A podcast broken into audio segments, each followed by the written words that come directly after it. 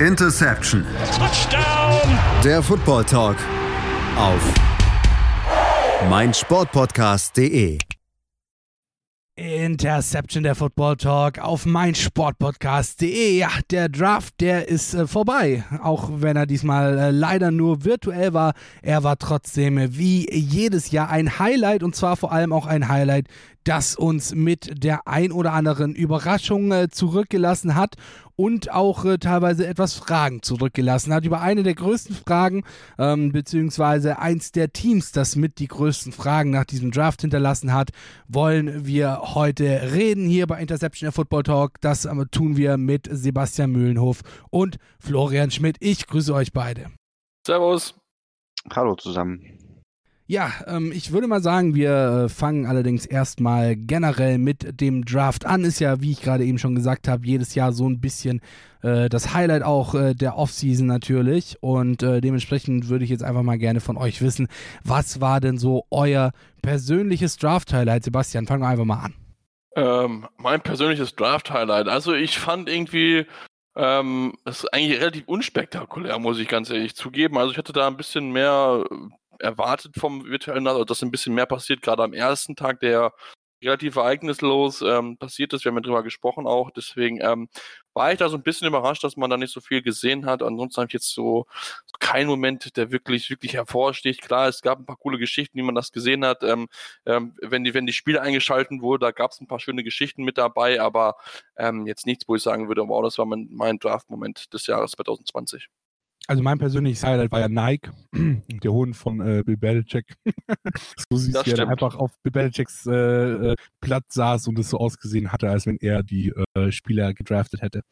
Florian, dein persönliches Highlight. auch. Ja, so, so wie der dort aussah, hat er das mit Sicherheit. Wer weiß. Ähm, aus Fansicht war mein Highlight mit Sicherheit der Christian Fulton-Pick in Runde 2 für meine Titans. Ähm, war schon mein Wunschspieler in Runde 1, als wir on the clock waren. Ihn dann in Runde 2 zu bekommen, war dann einfach Wahnsinn, ähm, weil ich super viel Spaß daran hatte, sein Tape zu schauen. Ähm, so, insgesamt ähm, fand ich es auch, war so, das, was ich am coolsten fand, war wirklich die, ähm, die Prospects zu Hause zu sehen, wenn sie angerufen werden, wenn es verkündet wird und so. Ähm, wurden ein paar lustige ähm, Stories dabei geschrieben, zum Beispiel wie CD Lamb da seiner Freundin mal schnell das Handy aus der, aus der Hand schnappt, nachdem die anfängt, äh, ja, oder sich in die Hand nimmt und anschauen will. Oder dann in der letzten Runde haben die Seahawks ähm, Tight von LSU gepickt, ähm, wo dann auch danach ein Video rauskam, wie erst John äh, Schneider und dann Pete Carroll mit ihm te äh, telefonieren und er komplett aus dem Haus, aus dem Häuschen ist und die ganze Zeit eigentlich nur sagt, ey, jetzt verarsch mich nicht, verarsch mich nicht, ist das wirklich dein Ernst? Ähm, ja, das fand ich halt so ganz cool. Ähm, ansonsten hat Sebastian schon gesagt, leider die erste Runde relativ unspektakulär. Ähm, ja. Ich glaube, meine, meine Hot Takes haben auch gar nicht mal so gut ausgesehen, ehrlich gesagt. Der Einzige, der echt gut mit Hot Takes war, war Florian, aber das ist ein anderes Thema. Dazu kommen wir an anderer Stelle nochmal. Aber es gab, wie ich schon gesagt habe, es gab ein Team, ähm, das wirklich mm, gar nicht mal so gut angekommen ist. Ja, sie hatten eigentlich äh, eine klare Vorgabe äh, von ihrem Quarterback, was sie denn äh, draften sollen. Ja, Aaron Rodgers hat sich für seine Packers einen Wide Receiver mindestens gewünscht und ja, leider sah der Draft der Packers dann so aus: Runde 1 Pick 26, Quarterback Jordan Love, Runde 2 äh, Pick 30 mit AJ Dillon, ein Running Back. Äh, Runde 3, Pick 30 mit Josiah DeGuara, äh, einen Tight End. Ähm, Runde 5, äh, Kamal Martin, ein Linebacker. Äh, Runde 6, äh, John Runyon, ein Guard. Äh, Runde 6 ebenfalls Jack Hansen, ein Center. Simon Stepaniak, ein Guard nochmal.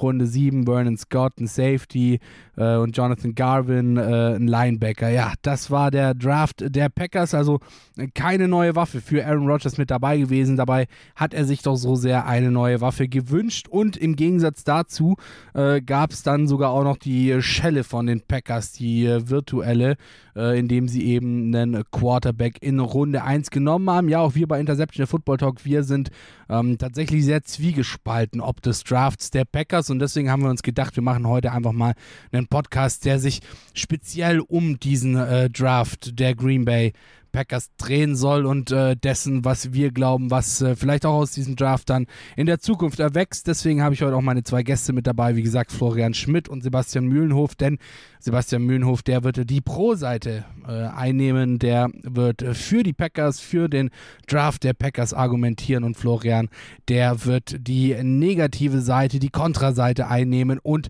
gegen den ähm, Packers Draft argumentieren. Und ich würde mal sagen, ähm, da in meinen Augen das Negative überwiegt. Nein, Spaß. Äh, ich finde es immer ganz geil, wenn man äh, mit der negativen Seite einfach anfängt.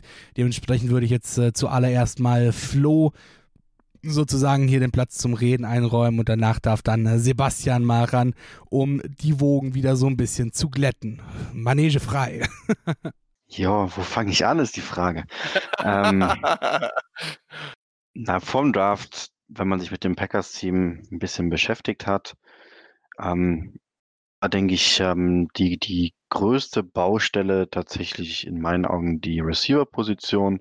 Ähm, da hat man eigentlich mit Devonta Adams nur eine wirkliche Waffe und ansonsten sind das alles irgendwie Late-Round-Flyer, wo man einfach nur hofft, dass es irgendwie funktioniert.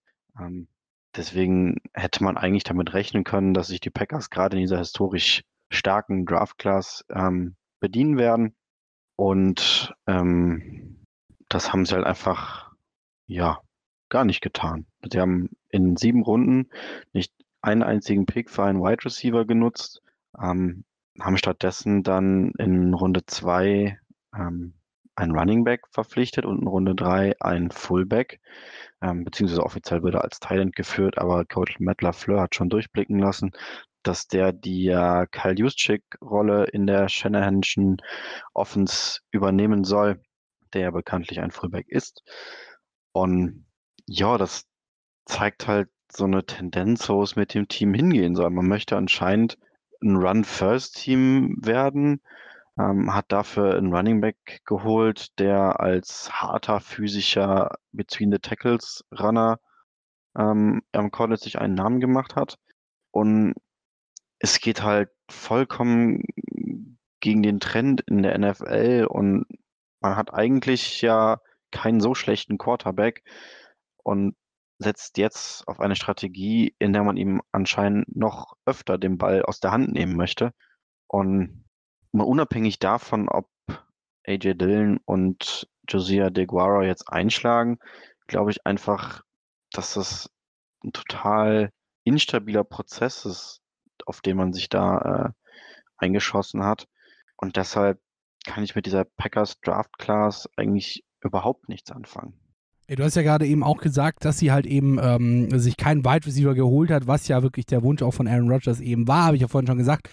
Aber findest du es nicht auch ein bisschen versöhnlich, dass sie sich wenigstens um die O-Line gekümmert haben? Ja, weil ich meine, die O-Line schützt den Quarterback und wenn es da halt eben äh, auch gewisse Differenzen bei den Packers gab, dann haben sie ja wenigstens da was für Aaron Rodgers getan? Meinst du nicht, dass ihnen das vielleicht so ein bisschen zugutekommt, beziehungsweise dann, wenn sie äh, eben, wie du gerade eben schon gesagt hast, ihren neuen Tident äh, zu einem Fullback umfunktionieren? Ähm, der ist ja auch häufig einfach zum Blocken eingesetzt, beziehungsweise dann wird vielleicht auch mal der Running Back, den sie gedraftet haben, AJ Dillon, äh, zum Blocken eingesetzt oder so. Findest du nicht, dass das so ein bisschen wieder ähm, die Sache gut macht? Ja gut, dafür muss man sich mal anschauen, wo sie die O-Liner gedraftet haben. Ich glaube, sie haben in Runde 5 oder Runde 6 angefangen. Ähm, bin mir jetzt gerade nicht hundertprozentig sicher. Aber wenn ich halt in den Draft reingehe und viele haben halt Receiver, O-Liner und Inside Linebacker als die großen Packers Needs ausgemacht. Und wenn ich dann irgendwie gar keinen davon in den ersten drei Runden adressiere, finde ich das halt schon ein bisschen, bisschen seltsam. Und stattdessen pickt man halt Spieler, wo eigentlich durch die Bank die Draft-Community der Meinung ist, ey, den hättest du auch noch locker zwei Runden später bekommen.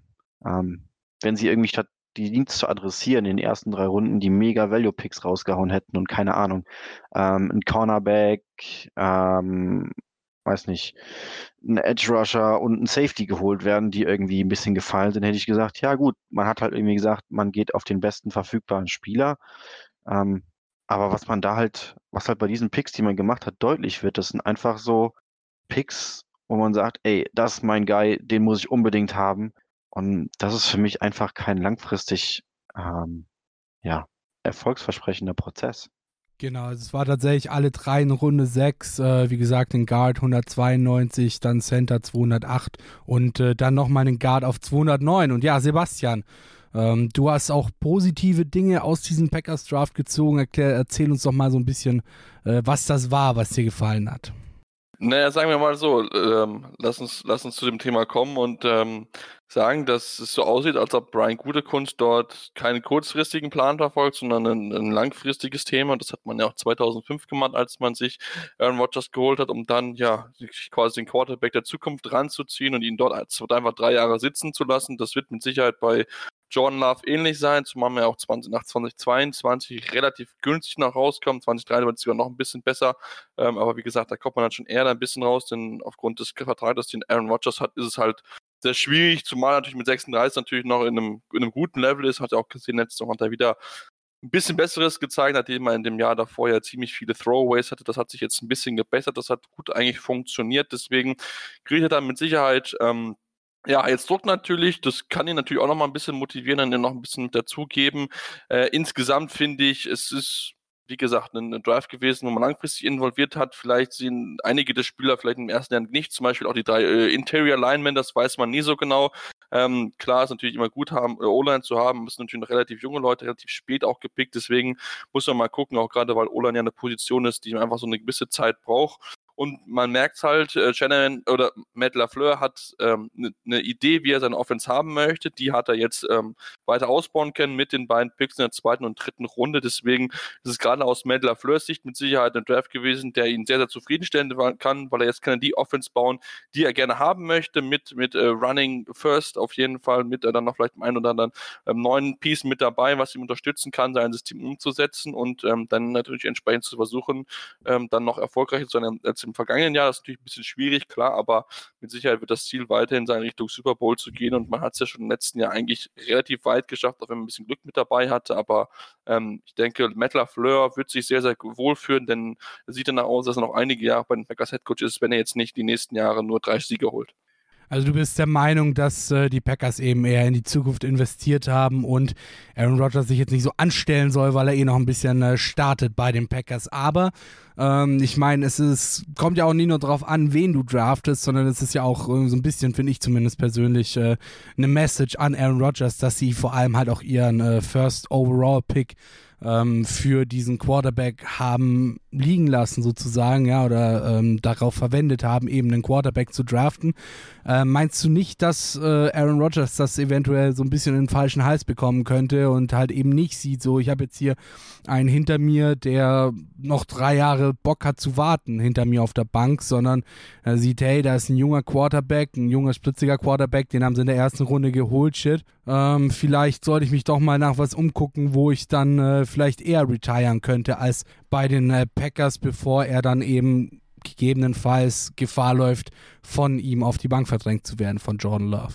Ich denke, Aaron Rodgers kann das relativ gut einschätzen, weil er in einer ähnlichen Situation war. 2005 wurde er gedraftet und eigentlich war Brett Favre noch weiterhin der Starter und ähm, ja, hat ihm dann den Rang abgelaufen. Brett Favre wurde entsprechend getradet. Das kann ich mir auch gut vorstellen, dass das dann auch passieren wird bei, bei Aaron Rodgers. Deswegen erkennt die Situation. Klar, diesmal ist er in der ja, Rolle des, derjenigen, dass der, der Platz abgelaufen wird, der Rang abgelaufen wird. Aber wenn er natürlich auf einem hohen Level spielen wird, dann muss man es natürlich dann auch sehen, ähm, wie es sein wird. Natürlich muss man auch gucken, ob Jordan Love, wie er das hinkriegt. Ein bisschen Mechanics-Issues hat er ja durchaus in seiner äh, Wurfbewegung. Deswegen muss ähm, da Matt LaFleur mit Sicherheit noch einiges an Zeit involvieren. Das ist natürlich für Aaron Rodgers gut. Das garantiert ihm Sicherheit, dass er noch ein, zwei Jahre definitiv den Platz sicher hat. Und dann lass uns mal im Sommer 2022 sehen, wie es dann aussieht, wie weit Jordan Love in seiner Entwicklung ist. Und ähm, ich finde, wenn man jemanden hat im Quarterback, wo man sagt, den möchte ich gerne unbedingt haben, der kann vielleicht eine, eine Option sein, in zwei Jahren zu übernehmen.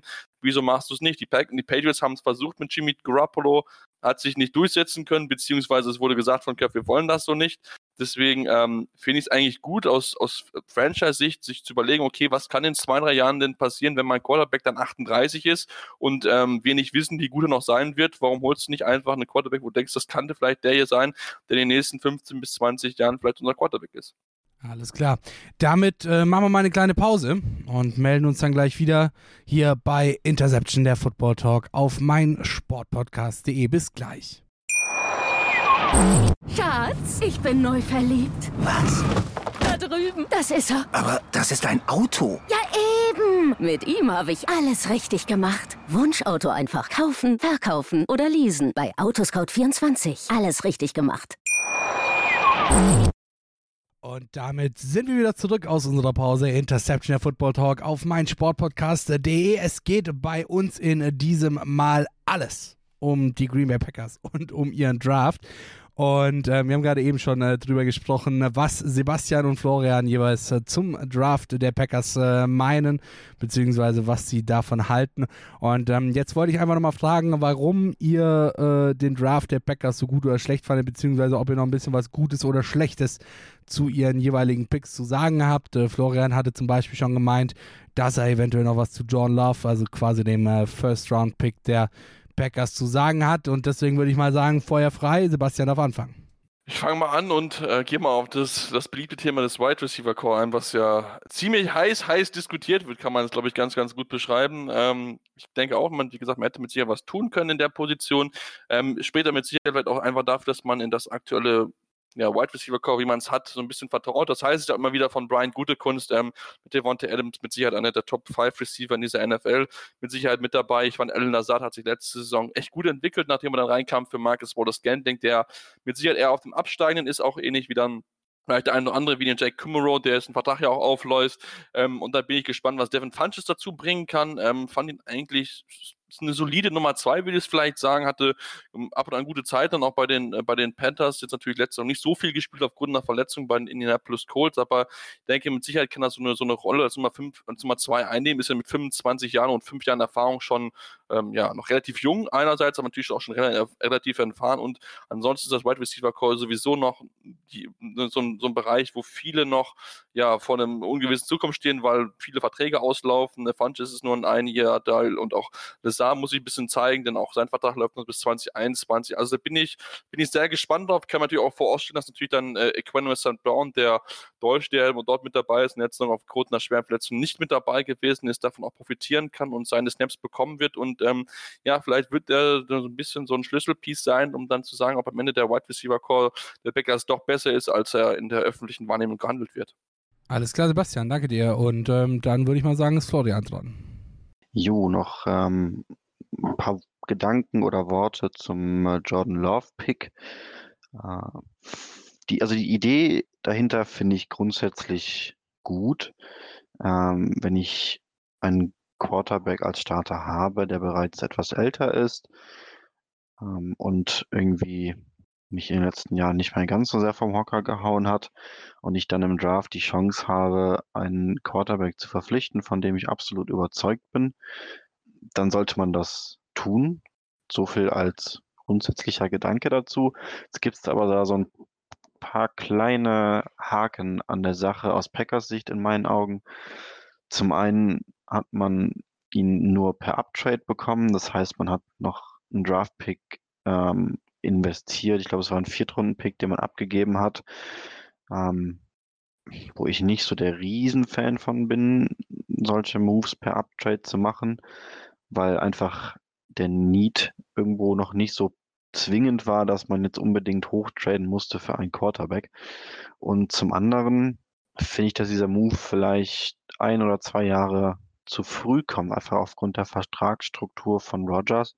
Ja, Sebastian hat das eben schon angesprochen. So der eher sinnvolle Trennungszeitpunkt ähm, ist 2022. Dann sind schon zwei Jahre vom Rookie-Deal, den man, den es ja eigentlich auszunutzen gilt, ähm, vorüber. Und selbst dann bekommt man noch ordentlich Dead Cap. Macht man das Ganze erst 2023, hat man nur ein Jahr wirklich effektiv seinen First-Round-Pick auf dem Rookie-Deal. Und ja, ich finde, da lässt man einfach zu viel liegen und deswegen denke ich, dass dieser Pick vielleicht in einen, also ein, also ein Gedanke äh, in ein oder zwei Jahren besser gepasst hätte. Ähm, aber es ist jetzt nicht, dass ich es nicht so, dass ich den Love-Pick so katastrophal finde, wie ich äh, die Picks danach einschätze. Ähm, ja, Receiver Core haben wir jetzt ausführlich drüber gesprochen. Ähm, das ist halt Devonta Adams, ganz klar Nummer eins. Dahinter kommt Devin Funches, der irgendwie die letzten Jahre nicht Fisch, nicht Fleisch war. Und dahinter kommt ein Haufen Fragezeichen, muss man denke ich, so festhalten. Ja, ich denke, man hätte da Aaron Rodgers in, gerade in dieser Draft-Class ähm, das ein oder andere interessante, inter, interessante Target hinzustellen können, denn allzu oft sieht es ja so aus, dass äh, Rogers erstmal an Devonta Adams klebt, direkt nach dem Snap und alles andere ausblendet und im Tunnelblick darauf wartet, dass Adams sich freiläuft. Ähm, und wenn man da einfach noch einen Receiver hinzugefügt hätte, wo man eine größere Chance sieht, dass ähm, er eine ähnliche Connection zu Rogers entwickeln könnte, hätte das mit dieser Offense, glaube ich, mehr weitergeholfen, als es ein dritter Running Back im Roster in Runde 2 tun kann. Alles klar, also generell John Love an und für sich mal keine schlechte Idee, nur an der falschen Stelle beziehungsweise im falschen Jahr, deiner Meinung nach, ja. Und ähm, jetzt haben wir es schon äh, so ein bisschen mit dabei gehabt, wie äh, das möglicherweise äh, Konsequenzen für die Zukunft bedeuten könnte bei den Green Bay Packers. Ähm, eine mögliche Zukunft, die auch momentan unter den US-Experten äh, fleißig diskutiert wird, ist eben ein möglicher Trade von Aaron Rodgers. Ähm, und oder halt eben, ja, dass Aaron Rodgers halt einfach keinen Bock mehr hat, bei den Packers zu spielen und halt eben äh, dann möglicherweise auch Gefahr zu laufen, sich von äh, John Love da den Rang abgelaufen zu bekommen. Seht ihr denn einen möglichen Fit für Aaron Rodgers? Wo könnte er, wenn wir jetzt mal die aktuelle Quarterback-Situation bei den diversen Teams äh, uns vor Augen führen, wo könnte er denn landen? Wo wäre ein guter Fit, Flo? Puh, äh, gibt ja gar nicht mehr so viele Teams, die irgendwie ähm, ein Need oder ein Fragezeichen auf Receiver, äh, auf Quarterback haben. So, was für ihn vielleicht eines der Traum-Szenarios sein könnte, äh, wäre vielleicht Denver, die ja gerade super viel in den Receiving Core investiert haben, um Drew Lock zu unterstützen und die ja noch so ein bisschen rausfinden wollen, ob Drew Lock äh, der Starter sein kann. Ähm, wobei ich mir absolut nicht vorstellen kann, dass Denver das probieren würde. Ähm, ansonsten vielleicht noch die Jaguars, die ja mit Minshew gehen wollen anscheinend. Dann gibt es noch die Bears wäre natürlich spannend, weil es innerhalb der Division ist und er, denke ich, besser ist als Nick Foles. Aber Trubisky brauchen wir nicht reden. Joa. Die oder die Buccaneers können noch einen Quarterback gebrauchen, habe ich gehört. Gut. Noch einen alten Quarterback, was? die Saints sind vielleicht mit dem, mit dem äh, vierten Quarterback, dann wer weiß. Das ist vielleicht, was vielleicht auch noch ganz spannend wäre, wären die Bills. Aber also Lass mich einmal. Ja. Sorry, ich dachte gerade, da kommt noch eine Erklärung, warum die Bills. Deswegen, äh, weil das würde mich tatsächlich interessieren. Weil die Bills so. ja eigentlich schon ziemlich auf Allen setzen, so was man gesehen hatte. Hm. Puh, ziemlich auf Allen setzen. Woran machst du das fest? Ja, einfach ähm, von, vom Standing von Allen, was man halt eben so mitbekommt, auch gerade über, über Twitter von, von den US-Experten auch teilweise, dass sie eben schon auch sehr viel Konfidenz und Vertrauen in, in Allen haben und äh, in seine Entwicklung. Gut, das hatten die Bears vor einem Jahr auch. Also Confidence in, also wer seinem eigenen Quarterback nicht vertraut, irgendwie, weiß nicht, dann ist das Ganze, glaube ich, sowieso zum Scheitern verurteilt. Äh, aber ich habe ja schon ein paar Mal angedeutet hier in unseren äh, Sendungen, dass ich nicht der größte Josh Allen-Fan bin. Und ja, ich glaube, dass Aaron Rodgers halt um Welten besser ist als Josh Allen. Daher fände ich das. Und ansonsten finde ich halt, die Bills sind wirklich ein super geführte Franchise. Sie bauen da gerade echt eine interessante Offense zusammen. Und deswegen dachte ich, dass Rogers da vielleicht ganz gut reinpassen könnte, um nochmal so ein, zwei Jahre anzugreifen. Also ich weiß ja nicht, Aaron Rodgers in der AFC East fände ich gar nicht mal so geil. Aber jetzt darfst du, Sebastian.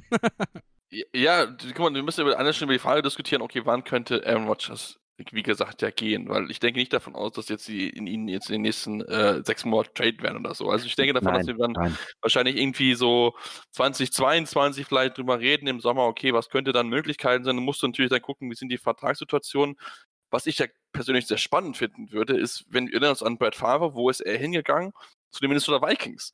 Das finde ich ja auch noch eine spannende Option, denn auch Kirk Cousins Vertrag ist ja noch nicht, äh, ist ja, läuft dann, ist auch schon dann ausgelaufen. Der müsste noch 2021 müsste da, glaube ich, auflaufen, wenn ich mich nicht täusche. Bin mir nicht ganz genau sicher, aber ich meine ja.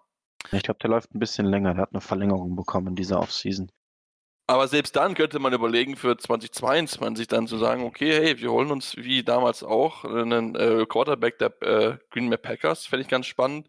Ähm, dann müssen wir natürlich noch abwarten, vielleicht die New England Patriots, die haben auch noch keinen so richtigen neuen Quarterback. Und Jared Stidham, so, Junge.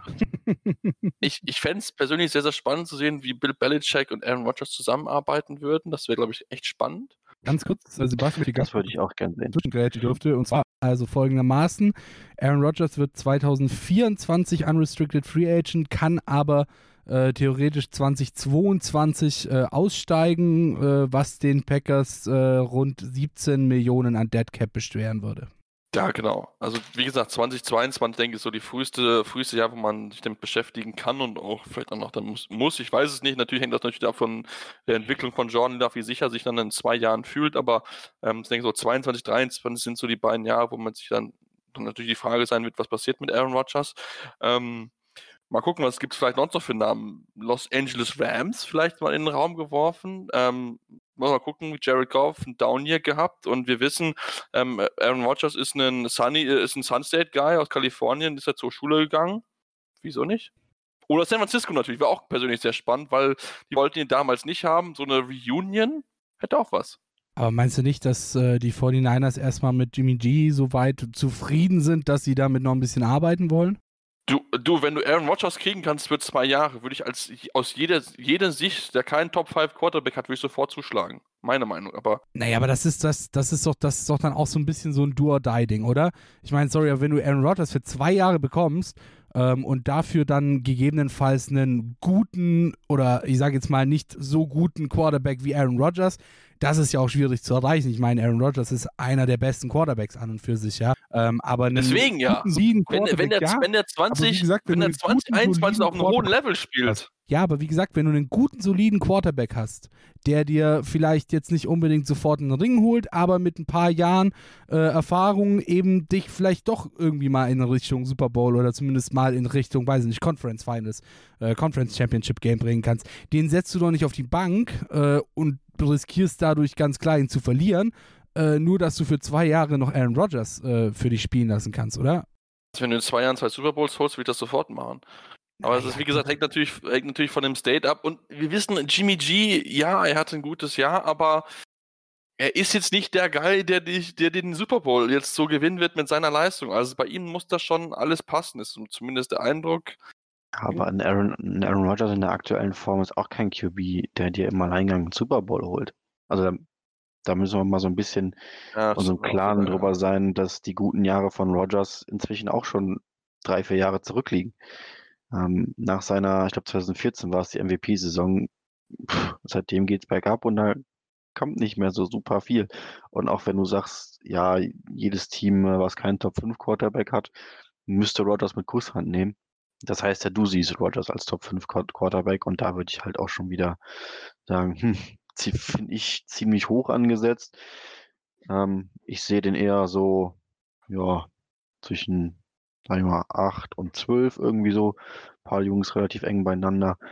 Ähm, deswegen, es gibt mit Sicherheit Teams, für die Rodgers interessant sein könnte. Ein paar davon haben wir jetzt durchdiskutiert, ähm, die aktuell ihn gebrauchen könnten, was aber jetzt ziemlich unrealistisch scheint. Ähm, aber wenn du halt dann irgendwie aktuell, weiß ich nicht, Nick Foles als Starter hast oder was gibt's noch? So so dieses Level, Nick Foles, Case Keenum, so, wenn du sowas als Starter hast, ja, dann go for it, versuch's mit Rodgers für zwei Jahre. Man, was hast du zu verlieren? Also jetzt nochmal ganz kurz zusammengefasst, äh, bei den Packers momentan auf dem Roster als Wide Receiver, Devonta Adams, Alan Lazar, Devin Funches, äh, Marcus Wallace Gandling und so weiter und so fort und natürlich nicht vergessen Titan der Chase Sternberger, ja. Ähm, jetzt haben wir gerade eben ja schon so ein bisschen das Thema gehabt, was die mögliche Konsequenz für die Zukunft da bei den Packers ist. Und ähm, Flo, so wie ich das jetzt gerade eben rausgehört habe bei dir, du bist der definitiven Meinung, dass man mit dem aktuellen äh, Kader der Packers keinen Super Bowl gewinnen kann. Was denkst du denn, wie weit könnten die äh, Packers mit dem äh, momentanen Kader kommen, wenn da jetzt vielleicht auch noch irgendwie zwei Jahre dazwischen liegen oder so und sich Aaron Rodgers dann vielleicht auch wieder so ein bisschen mehr auf seine, auf seine Spieler, dann auf seine Wide Receiver, vielleicht auch die Rookies, die sie jetzt geholt haben, mit den Running Backs zum Beispiel, die ja dann auch gegebenenfalls so kleinere Slant Routes oder sowas laufen könnten. Was glaubst du denn, wie das äh, Playoff-technisch aussieht in den nächsten ein, zwei Jahren bei den Packers? Ähm, ganz viele Fragen, ganz viele Dinge, die mir gerade spontan in den Kopf gekommen sind, die ich dazu sagen möchte und muss. Ähm, wo fange ich an? Kurzfristig sehe ich die Packers ganz, ganz schwer darum kämpfen, dass sie es überhaupt in die Playoffs schaffen. Ähm, ich sehe, ich denke einfach, dass sich die anderen Teams in dieser Offseason mehr verstärkt haben, als die Packers getan haben. Ich denke, dass die Packers über ihre Möglichkeiten gespielt haben in der abgelaufenen Saison. Da gibt es ja auch äh, so ein paar ja, statistische Methoden, um das so ein bisschen einzuschätzen. Ähm, und nicht umsonst haben viele vom schlechtesten 13 und 3 Team der Historie gesprochen. Ähm, also ich halte es für absolut unrealistisch, dass man da wieder in die Nähe von solchen Records kommt. Und ich sehe sie echt hart um die Playoffs kämpfen. Ähm, wenn zum Beispiel Matthew Stafford letzte Saison nicht ausfällt, äh, glaube ich, dass die NFC North deutlich spannender geworden wäre, als sie es letzten Endes war. Ähm, AJ Dillon wird wahrscheinlich in seiner gesamten Karriere nicht mehr als 10 Slants fangen oder so. Der hat im College, ich glaube, in drei oder vier Jahren 20 Pässe gefangen und das waren fast alles Screen-Pässe. Ähm, also der findet einfach bisher in seinem Spiel nicht statt im Receiving Game. Ähm, und ich halte es für sportlich zu behaupten, dass das auf einmal auf NFL-Niveau, was ja bekanntlich höher ist, ähm, wunderbar funktionieren soll. Zumal die Packers ja auch Backs haben, die im Receiving Game eine Waffe sind, wie Aaron Jones oder Jamal Williams. Ähm, AJ Dillon ist einfach nur ein Early ein Two-Down-Back im Prinzip, den du auf First und Second Down nicht in die Mitte rennen lassen kannst und hoffen kannst, dass es gut geht. Hm. Ja, ich sehe da einfach keine Verstärkung für den, äh, für den Packers-Roster. Und perspektivisch, ja, wenn Rogers auf einmal wieder ähm, einen kompletten 180 hinlegt und wieder in Topform kommt, dann kann der das Team tragen. Ähm, aber mit dem aktuellen Niveau, ja, sehe ich die Packers immer so bei ja, 8, 8, 9, 7 vielleicht. Ähm, aber ich glaube nicht, dass es für mehr reichen wird. Alles klar. Dann ähm, werfen wir jetzt mal ganz kurz eine Hail Mary und äh, sind, sobald diese Hail Mary gefallen, äh, gefangen wurde, äh, wieder für euch da. Wir machen eine kurze Pause und hören uns gleich wieder hier bei Interception der Football Talk auf meinsportpodcast.de. Bis gleich. Schatz, ich bin neu verliebt. Was? Da drüben. Das ist er. Aber das ist ein Auto. Ja, eben. Mit ihm habe ich alles richtig gemacht. Wunschauto einfach kaufen, verkaufen oder leasen. Bei Autoscout24. Alles richtig gemacht. Interception der Football Talk auf meinen Sportpodcast.de. Wir sind wieder zurück aus unserer kurzen Pause. Die Hail Mary wurde leider nicht gefangen. Sorry. Äh, ja, passiert halt, ne? Und äh, Sebastian. Patrick hat zu schlecht geworfen, tut uns leid.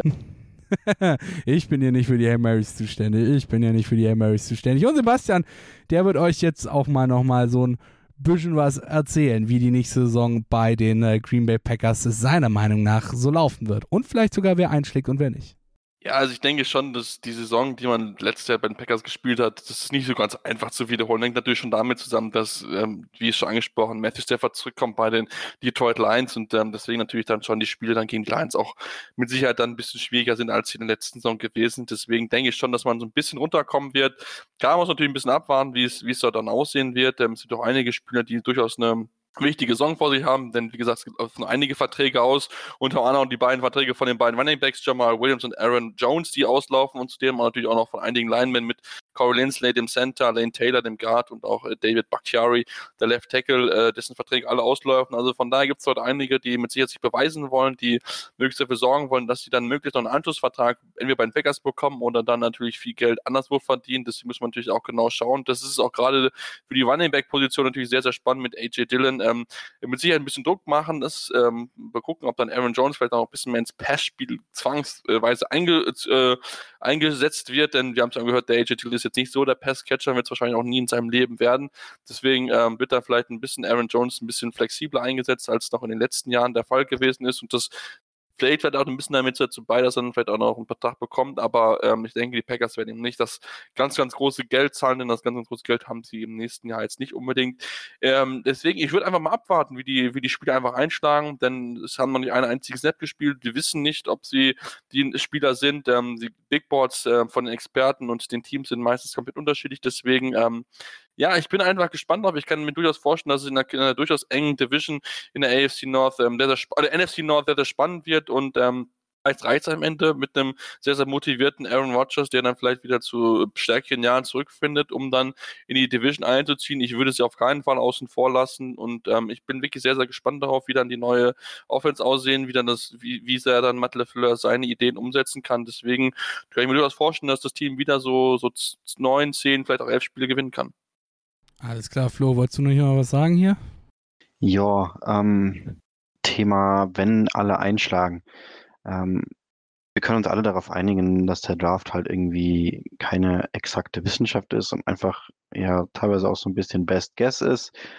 Ähm, natürlich kann AJ Dillon komplett einschlagen und noch Derrick Henry 2.0 werden und alles in Grund und Boden laufen. Ähm, natürlich kann DeGuara irgendwie die neueste Erfindung an einer Offense sein und weiß nicht, das Fullback-Spiel neu definieren. Kann alles passieren, gar keine Frage. Will ich auch irgendwie gar nicht, gar nicht ausschließen, dass das passiert. Ähm, die Frage, die man sich aber stellen sollte, ist, wie wahrscheinlich ist das, ist, dass das passiert? Und inwieweit trägt das zu meinem Teamerfolg bei, falls das so passiert?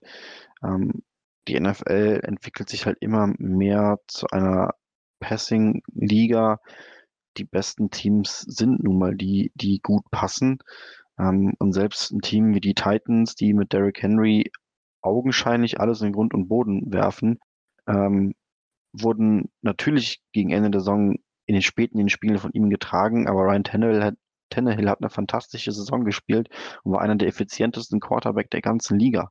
Ähm, bevor der gespielt, äh, nicht gespielt hat, als man am Anfang nur mit Mariota gespielt hat, hat Derrick Henry auch schon mitgespielt und hat nichts gerissen. Ähm, und das sind einfach alles so Faktoren. Ähm, ich finde, es macht halt wenig Sinn darauf zu hoffen, dass man irgendwie das Einhorn wird, bei dem irgendwie sich die Sterne richtig positionieren und dass es dann mal für eine Saison vielleicht gut geht.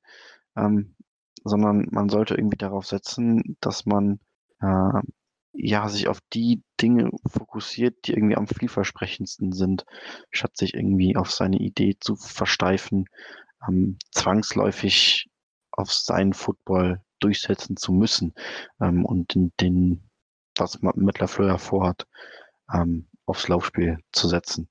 Ähm, deswegen die Kritik richtet sich eher gegen, gegen den Prozess, der bei den Packers stattgefunden hat, als gegen die Spieler. Alles klar. Ja, ähm, wir haben es gerade vorhin auch schon so ein bisschen angesprochen hier mit äh, Flo, wie denn die NFC North so in Zukunft aussehen könnte. Vielleicht jetzt auch mal einfach, äh, ja, ich sage jetzt mal hypothetisch gesprochen, auf die nächsten ein bis zwei Jahre ungefähr. Meiner Meinung nach, wir haben es ja, ja gerade eben, wir haben es ja gerade eben schon äh, besprochen gehabt hier. Ähm, meiner Meinung nach äh, ist eben tatsächlich, dass die Packers die nächste Saison an Platz 3 abschließen werden in der NFC North äh, in ihrer Division. Platz 1 die Vikings, die mir persönlich extrem gut schon letzte Saison gefallen haben, jetzt auch ähm, in dieser Saison nochmal mehr Weichen draufgestellt haben, nochmal mehr Fokus auf, ähm, auf, auf Adam Thielen gelegt haben, auch einen sehr, sehr guten Drafting gelegt haben in meinen Augen und auch in den Augen vieler Experten. Und an Platz 2 sehe ich tatsächlich ähm, die, ja, Chicago Bears.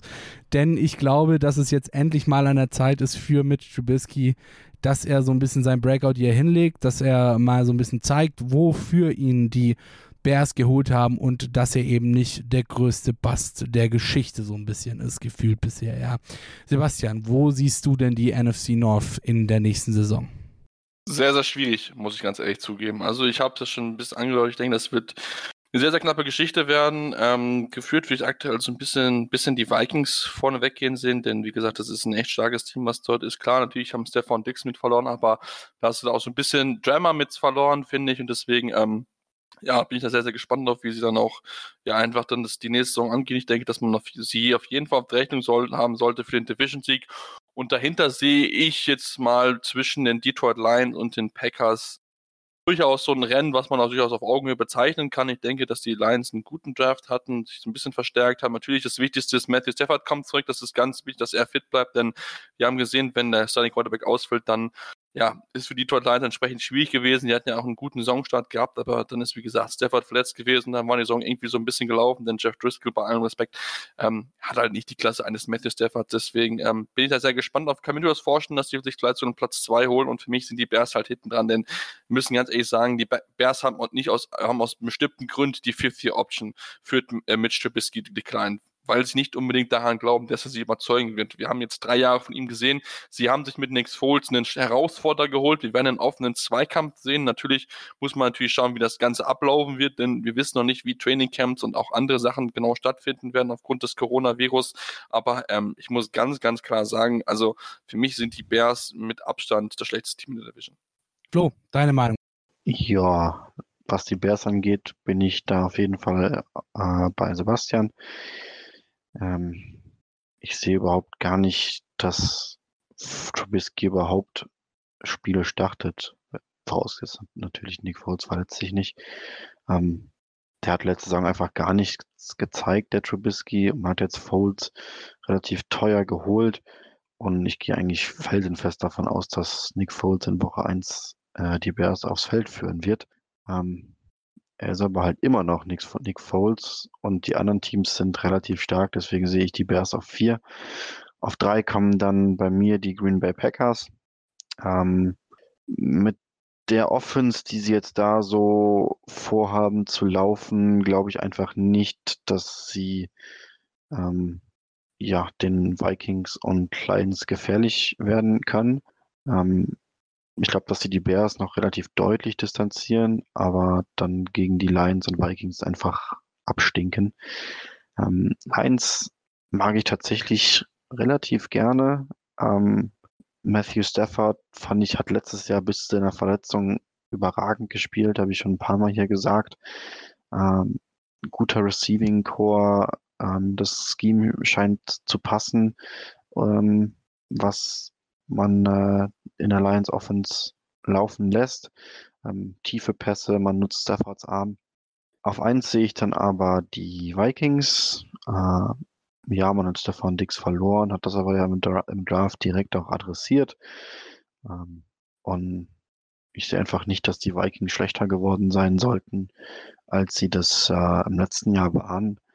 Und deswegen sehe ich sie relativ sicher auf eins. Alles klar, dann sind wir uns ja wenigstens bei Vikings auf Platz 1 und äh, Green Bay Packers auf Platz 3 hier alle einig. Und ähm, Sebastian hat es vorhin schon so ein bisschen angeteasert. Äh, in seinem äh, zweiten Part war das, glaube ich. Äh, was denn jetzt dann so in Zukunft mit Equanimus St. Brown passiert. Flo, du hast auch schon vorhin gesagt, äh, du hast auch schon vorhin gesagt, dass du eben hinter Marcus Wildes Scantling als letzten guten Wide Receiver oder als letzten proven Wide Receiver so ein bisschen ähm, die Fragezeichen siehst. Was glaubst du denn? Wie könnte sich jetzt eventuell gerade eben auch mit der Tatsache, dass hier sich keine neuen Wide Receiver im Draft geholt haben, die Rolle von Equanimus St. Brown bei den äh, Green Bay Packers äh, verändern?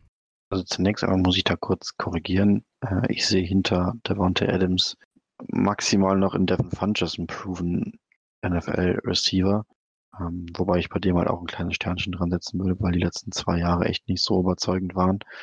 Und dahinter kommen halt dann mit äh, Marcus Valdes Scandling, Alan Lazar, Jake Kumaro, Equanimous St. Brown und wie sie alle heißen, irgendwie ganz, ganz viele Late-Round Flyer, wo man sich irgendwie erhofft, dass sie einschlagen, ähm, aber wo keiner bisher irgendwie den Schritt gemacht hat und angedeutet hat, ey, das könnte was werden. Ähm, oder deutlich angezeigt hat, ey, da geht was. Equanimeous St. Brown finde ich schwierig einzuschätzen, hat, einzuschätzen, hat die letzte Saison komplett verpasst. Ähm, der Draft war aber irgendwie so ein bisschen zumindest so ein Indiz, dass man äh, mit auf ihn setzt, denn ich denke, ansonsten ähm, wäre man nicht ohne Receiver aus diesem Draft rausgegangen, ähm, wenn man nicht daran glaubt, dass zumindest äh, oder dass er da eine Rolle spielen kann, denn er wäre ja quasi wie so ein Neuzugang ähm, auf Receiver in der kommenden Saison. Ähm, ich würde es ihm wünschen, dass er da äh, sich eine Rolle erarbeiten kann, aber ja, schwierig einzuschätzen, die Right Receiver Situation bei den Packers. Ja, Sebastian, du vielleicht auch nochmal ein, zwei Worte zu Equanimus St. Brown? Also ich denke, ich habe es schon so ein bisschen gesagt. Ich kann mir durchaus vorstellen, dass er sich einen Starting-Job erkämpfen wird. Natürlich müssen wir gucken, wie weit er zurückkommt von einer Verletzung. Aber ähm, ich meine, wenn man nicht in ihn glauben würde, hätte man mit Sicherheit schon ein bisschen eher was in den Wide Receiver Korb investiert. Das ist so mein Eindruck. Deswegen ähm, ich denke schon, dass er viel Spielzeit sehen wird, dass er sich dann ein bisschen auch entwickeln darf. Ähm, man hat es schon im ersten Jahr gesehen, er hat noch ein bisschen gebraucht, glaube ich, einfach, um sich so ein bisschen ans Niveau zu gewöhnen. Ähm, er hat mit Sicherheit noch mal ein bisschen athletisch wahrscheinlich ein bisschen zugelegt, kann ich mir gut vorstellen, in, in der Zeit, zu dem er jetzt verletzt ist. Und ähm, ich kann mir, kann mir gut vorstellen, dass wir viele Snaps sehen werden und dann vielleicht einen anderen Touchdown von Quinn Mr. was natürlich die deutschen NFL-Fans sehr freuen wird. Alles klar. Dann äh, werfen wir jetzt schon die zweite Hail Mary in unsere Ausgabe. Machen nochmal eine kurze Pause, so lange, bis auch die zweite Hail Mary gefangen ist. Oder auch nicht. Bis gleich. Schatz, ich bin neu verliebt. Was? Da drüben. Das ist er. Aber das ist ein Auto. Ja, eben. Mit ihm habe ich alles richtig gemacht. Wunschauto einfach kaufen, verkaufen oder leasen. Bei Autoscout24. Alles richtig gemacht. Interception der Football Talk auf mein Sportpodcast.de. Ja, wir sind wieder da. Die Interception, äh, die Hey Mary natürlich, wurde nicht gefangen. Brandon Bostic hat sie leider durch die Finger flutschen lassen und es wurde eine Interception stattdessen. Ja, sorry. Ähm, auf jeden Fall geht es bei uns jetzt mal noch. Jetzt mal Seahawks gewinnen das Spiel. und äh, wissen dann nicht ganz genau, ob sie sich fürs Laufen oder Werfen entscheiden sollen. Ja, blöd.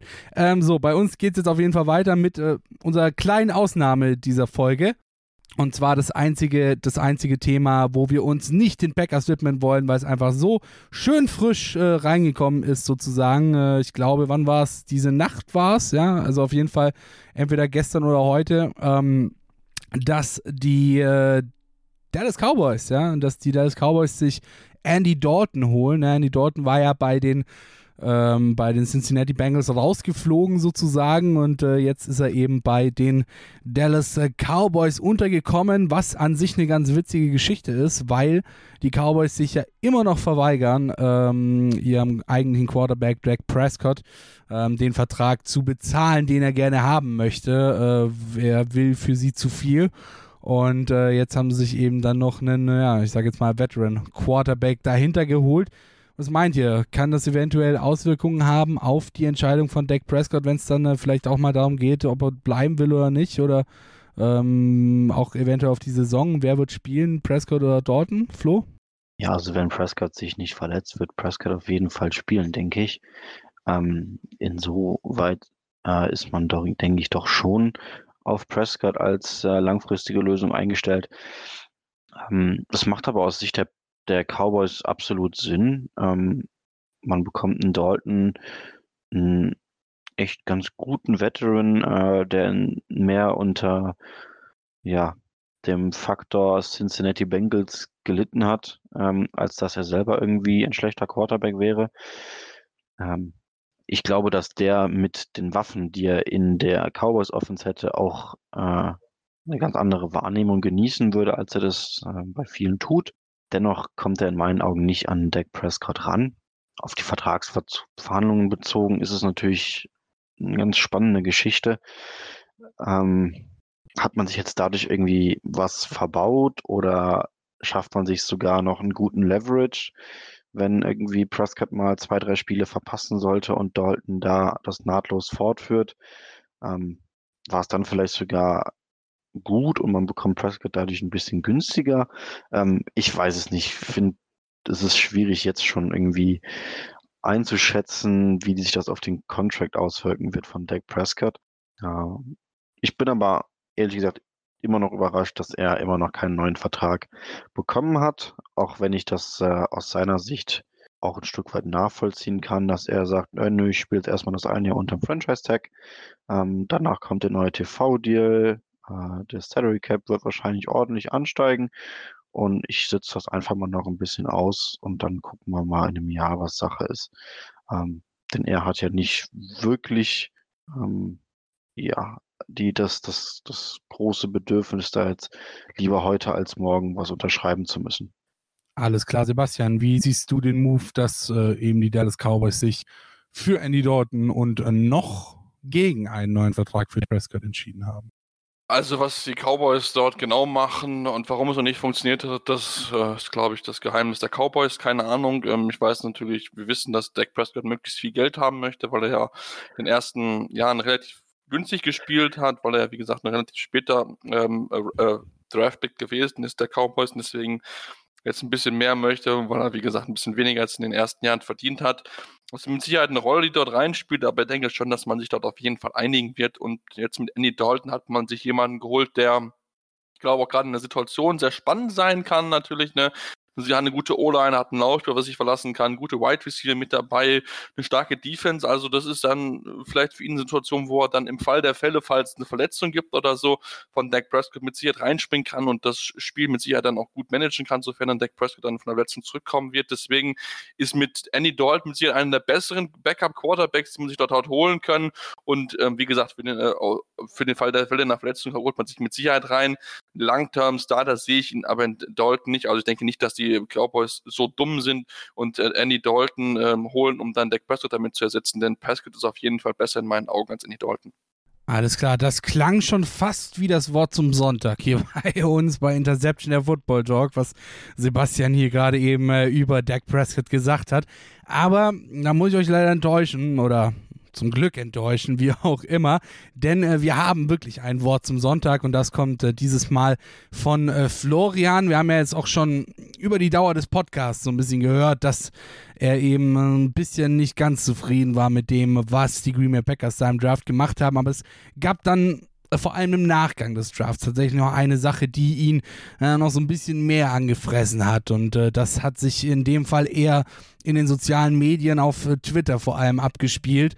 Und äh, Flo hat da jetzt noch einen kleinen, ja, ich sage jetzt mal, Kommentar für euch zusammengefasst. Genau. Ähm, angefressen ist vielleicht das, das falsche Wort. Ähm, ich war einfach sehr, sehr überrascht, mit was für einer Vehemenz versucht wurde, ähm, das, die Entscheidungen des eigenen Front Offices ähm, zu rechtfertigen. Und das ist einfach so ein Phänomen, was mir halt immer wieder ähm, begegnet, dass äh, Teams oder Fans nicht in der Lage sind oder sich das nicht gerne tun, ähm, das eigene Front Office zu hinterfragen. Das gibt es in allen Fanbases, das habe ich, auch wenn ich mit meinen Titans-Jungs diskutiere, ähm, da gibt's auch immer wieder Kandidaten, die alles gut heißen und alles super finden.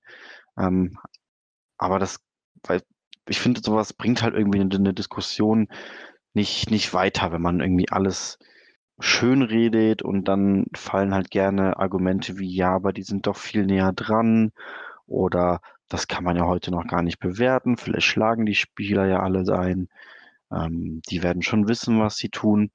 Ähm, und wenn man halt auf dieser Ebene argumentiert, macht es halt irgendwie gar keinen Sinn mehr, überhaupt über Football zu diskutieren, weil wenn das Argument immer ist, ja, aber die sind ja viel näher dran, die wissen das doch viel besser. Ja, warum beschäftigen wir uns wir, wir denn überhaupt noch damit? Warum machen wir hier einen Podcast ähm, und tauschen uns irgendwie über unsere Meinungen zu, äh, zu Football aus? Ähm, das ist halt irgendwie so ein Totschlagargument, ähm, was halt dann gerne kommt, wenn man irgendwie, ja, das die eigene Franchise irgendwie in Schutz nehmen möchte. Ähm, aber es ist einfach nicht jeder General Manager ein guter General Manager. Es ist nicht jeder Quarterback ein guter Quarterback und auch nicht jeder Head Coach ein guter Head Coach. Ähm, deswegen ist dieses Argument, die wissen schon, was sie tun.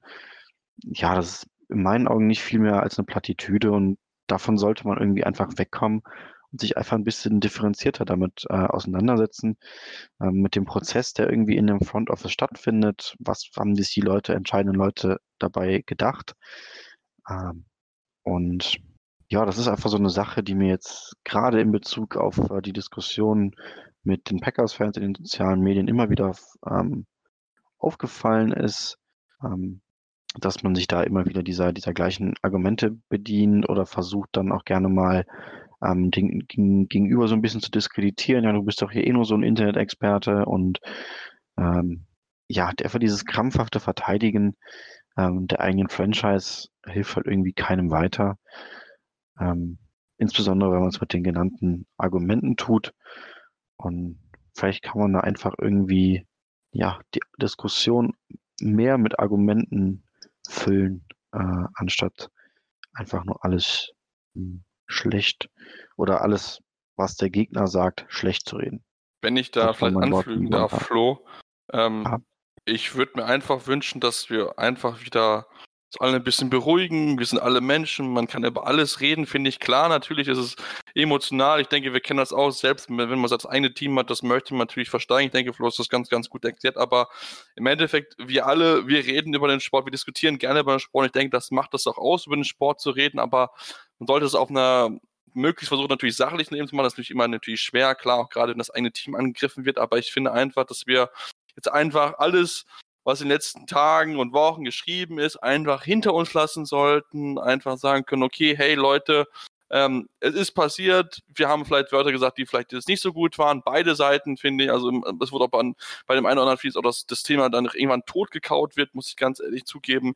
Deswegen ähm, würde ich mir einfach wünschen, dass es wieder ein Zusammenkommen, ein Näherrücken gibt, denn ich denke, wir alle lieben den Sport und wir wollen es alle zusammen gucken und man kann sich doch mit Sicherheit mal auf einer vernünftigen Ebene treffen und einfach zusammen diskutieren. Ich denke, das macht Sport einfach aus, dass man kontroverse Meinungen hat und sich einfach darüber austauscht. So, Amen. Das war es jetzt wirklich das Wort zum Sonntag. Und das war's auch äh, mit uns. Für diese Ausgabe verabschieden wir uns von euch. Und ähm, es war mir persönlich ein inneres Blumenpflücken. Hat mir wie immer Spaß gemacht mit euch diesmal mit dabei. Sebastian Mühlenhofe, Florian Schmidt und äh, Patrick Rebin. Ja, ähm, ich bedanke mich bei euch. Äh, weiß nicht, wollt ihr vielleicht noch irgendwas sagen? Ein paar letzte Worte oder so? Nö, ich denke, es ist alles gesagt. Es äh, hat mir auch Spaß gemacht, das mal so ein bisschen mit euch zu besprechen. Und äh, ich bin gespannt, ob und was wir für ein Feedback zu dieser Folge bekommen. Da bin ich auch sehr gespannt drauf. Wunderbar, das freut mich. Dann äh, darf ich das Ganze hier beenden. Sagt Tschüss und nicht vergessen, nächsten äh, Sonntag ist Muttertag. Ciao, ciao. Schatz, ich bin neu verliebt. Was? Da drüben. Das ist er. Aber das ist ein Auto. Ja, eben. Mit ihm habe ich alles richtig gemacht. Wunschauto einfach kaufen, verkaufen oder leasen. Bei Autoscout24. Alles richtig gemacht. Interception. Touchdown. Der Football Talk auf meinsportpodcast.de. Schatz, ich bin neu verliebt. Was? Da drüben. Das ist er. Aber das ist ein Auto. Ja, eben. Mit ihm habe ich alles richtig gemacht. Wunschauto einfach kaufen, verkaufen oder leasen. Bei Autoscout24. Alles richtig gemacht.